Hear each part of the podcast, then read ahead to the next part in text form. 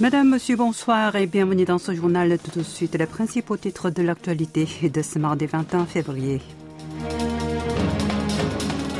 Missile nord-coréen, le Conseil de sécurité de l'ONU ne réussit pas à parler d'une seule voix. Séoul envisage de publier en mars un nouveau livre sur la stratégie de défense nationale. Yoon Suk-yeol en première ligne pour la réforme du travail. Et enfin, le boom de ChatGPT serait-il une aubaine pour les semi-conducteurs sud-coréens?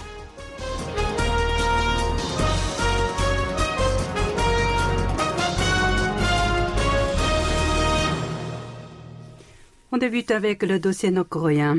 Aux Nations Unies, le Conseil de sécurité a tenu hier sa première réunion d'urgence publique de l'année sur la Corée du Nord à la demande du Japon. Celui-ci rejoint l'organe cette année en tant que membre non permanent. Au cours de ce débat, la Corée du Sud, les États-Unis et les autres pays occidentaux ont condamné les nouveaux tirs de missiles que le pays communiste a effectués samedi et hier et parlé d'une seule voix de la nécessité de lui imposer des sanctions supplémentaires. L'ambassadrice américaine à l'ONU a alors accusé la Chine et la Russie, toutes deux membres permanents, d'empêcher le Conseil d'agir officiellement contre leurs alliés. Et du coup, Linda Thomas Greenfield a annoncé que son pays allait malgré tout proposer une nouvelle fois l'adoption d'une déclaration du président du Conseil. Fin 2022 aussi, les USA avaient voulu le même texte, mais Pékin et Moscou s'y étaient opposés. Hier encore, l'Empire du Milieu a appelé à éviter toute action susceptible d'empirer les choses. Par ailleurs, lors d'un point de presse organisé à l'issue des discussions, le porte-parole de l'ONU a annoncé que son patron avait rencontré le 30 janvier l'ambassadeur nord-coréen Kim Song, l'occasion pour euh, Antonio Guterres de faire part de sa préoccupation à l'égard du regain d'attention dans la péninsule et d'exhorter le régime de Kim Jong-un à appliquer pleinement les résolutions du Conseil.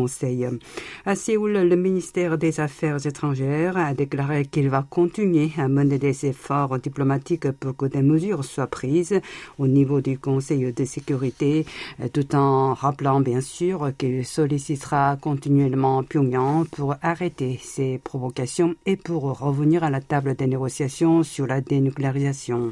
La Corée du Sud a donc pris part à la réunion publique du Conseil de sécurité des Nations Unies sur les missiles nord-coréens en tant que pays concerné.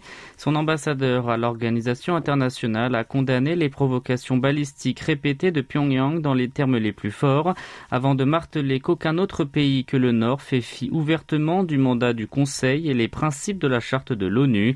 Hwang Jun-kook a également fustigé le régime de Kim Jong-un pour avoir une nouvelle fois gaspillé ses ressources en lançant dans l'air des engins balistiques alors que ses habitants restent en proie à une grave pénurie alimentaire. Pour le représentant sud-coréen, la possibilité que le Royaume-Uni se livre encore à un plus grand nombre de bravades dans un navire proche est très élevée et il est déplorable que le Conseil ne donne pas une réponse correcte aux violations de ces résolutions par Pyongyang en raison des vétos de la Chine et de la Russie.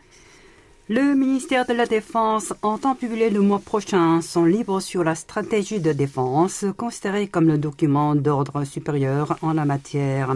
Ce projet annoncé en 2021 vise à réviser sa feuille de route sur la politique de défense, dévoilée jusqu'ici tous les cinq ans, sur le modèle de la stratégie de défense nationale des États-Unis, NDS, et pour prolonger sa période d'application à 15 ans.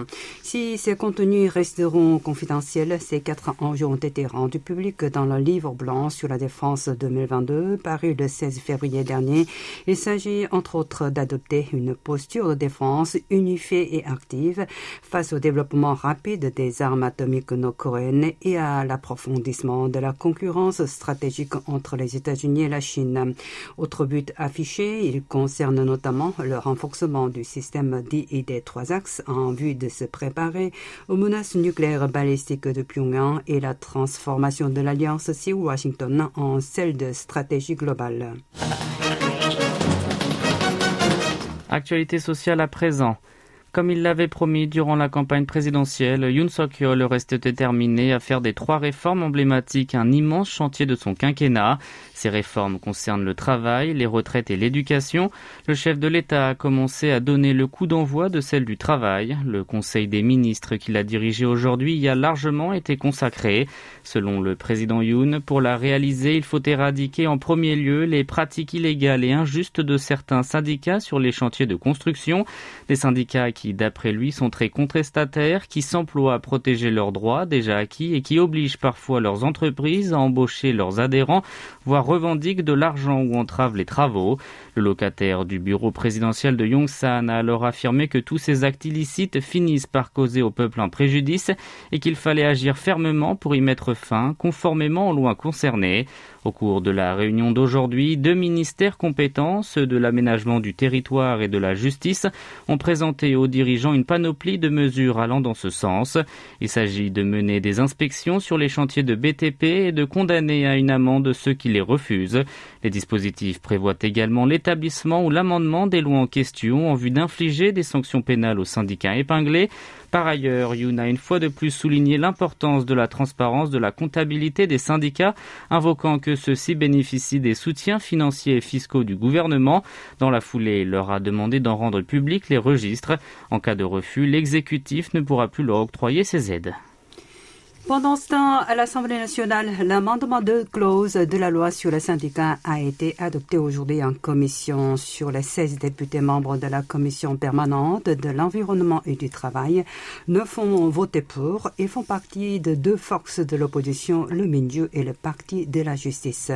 Leurs collègues du Parti du pouvoir du peuple, le PPP et le mouvement présidentiel ont claqué la porte de la salle peu avant le scrutin pour exprimer leur protestation. La révision des deux articles en question vise à garantir aux sous-traitants le droit de négocier avec leur donneur d'ordre et à restreindre l'action judiciaire en dommages-intérêts des employeurs à l'encontre de leurs employés grévistes. Prochaine étape à suivre pour être finalement voté en séance plénière, le texte désormais dit de l'enveloppe jaune euh, doit être inscrit d'abord à l'ordre du jour de la commission permanente de la législation et des affaires juridiques, mais cela s'annonce laborieux car elle est dirigée par un député du PPP et de quoi amener l'opposition à se pencher sur un moyen de sauter cette barrière. Avant même cela, le patron du groupe parlementaire de la formation au pouvoir a réagi violemment, qualifiant l'amendement de loi de l'enveloppe anticonstitutionnelle et favorisant les actions collectives des syndicats. Young est allé jusqu'à annoncer son intention de proposer au président de la République d'opposer son veto au texte si celui-ci est définitivement adopté par le Parlement. Vous êtes à l'écoute du journal en français sur KBS World Radio. Au chapitre justice, le parquet a lancé une équipe spéciale pour la lutte contre le trafic de drogue. Ce groupe sera mis en place dans les bureaux de quatre régions à Séoul, Incheon, Busan et Gwangju pour mener des enquêtes sur la distribution des stupéfiants en ligne, notamment sur le dark web, le trafic illicite massif ainsi que la vente illégale des drogues à usage médical. Ces équipes sont composées de 84 experts dont 69 appartiennent au ministère public. Les autres viennent de différentes entités gouvernementales comme le service des douanes l'administration des aliments et des médicaments et l'agence coréenne d'Internet et de la sécurité. Les procureurs en chef seront à la tête de chaque groupe. Le parquet compte également développer le système de surveillance du trafic de drogue sur Internet basé sur l'intelligence artificielle dans le courant de cette année. Il a affiché sa volonté de réaliser une enquête sans faille sur tout le processus du trafic, de la distribution et de la consommation. L'année dernière, 18 395 personnes ont été arrêtées pour des crimes liés à la drogue en Corée du Sud. Il s'agit d'une hausse de 13,9% sur un an. Parmi elles, 34,2% avaient entre 10 et 30 ans. Cette proportion a été multipliée par 2,4 en seulement 5 ans. Le volume de stupéfiants saisis a octuplé entre 2017 et 2021 pour atteindre 1295,7 kilos. Les propos du président sud-coréen devant les soldats de son pays stationnés à Abu Dhabi semblent être toujours d'actualité pour Téhéran. Le ministère iranien des Affaires étrangères a mis en avant que le gouvernement de Séoul n'avait pris aucune mesure destinée à convaincre son pays de tolérer la déclaration controversée de Yoon Song-yeol. Pour rappel, lors de son déplacement en janvier aux Émirats arabes unis, le dirigeant a rendu visite à l'unité militaire sud-coréenne AK. À cette occasion, il a affirmé que la sécurité d'un pays frère est la nôtre. L'ennemi est l'État le plus menaçant pour les Émirats et l'Iran et celui pour la Corée du Sud et sa voisine du Nord. En croire l'agence de presse de la République islamique IRNA, lors d'un briefing hier, le porte-parole du ministère Nasser Kanani a indiqué que le chef de l'État sud-coréen avait alors affiché un comportement d'amateur et que son gouvernement devrait remettre les choses dans leur état initiale. L'intelligence artificielle ChatGPT fait fureur dans le secteur des TIC. Ce boom a poussé les entreprises du monde entier à livrer une concurrence féroce pour obtenir la suprématie dans ce domaine. Certains y voient une opportunité pour l'industrie des semi-conducteurs sud-coréens et la possibilité d'un nouvel âge d'or.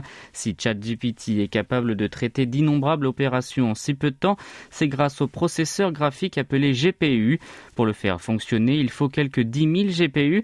Les semi-conducteurs à haute performance de l'entreprise l'entreprise sud-coréenne SK Hynix y sont utilisés. Selon son vice-président Kim Woo-hyun, la mémoire dit HBM, le produit stratégique de la nouvelle génération de la société, détient de loin la part de marché la plus considérable. Alors la hausse de la demande du système d'IA se traduira par une embellie pour les fabricants sud-coréens. Le marché des puces électroniques pour cette technologie devrait quadrupler entre 2020 et 2026 pour atteindre 86,1 milliards de dollars. Pourtant, la production de puces mémoire ne suffit pas pour dominer le marché. Il est essentiel d'établir une stratégie afin de développer les semi-conducteurs sans mémoire qui correspond au cerveau de l'IA. Les semi-conducteurs intelligents qui combinent la fonction de calcul à grande vitesse et la capacité de stockage de données émergent comme une alternative. Le géant de l'électronique Samsung Electronics et le portail internet Naver, tous deux sud-coréens, ont récemment annoncé leur coopération pour développer des puces spécialisées dans l'IA. Le gouvernement, de son côté, compte verser 820 milliards de won, soit 593 millions d'euros d'ici 2030 pour soutenir la promotion de cette technologie.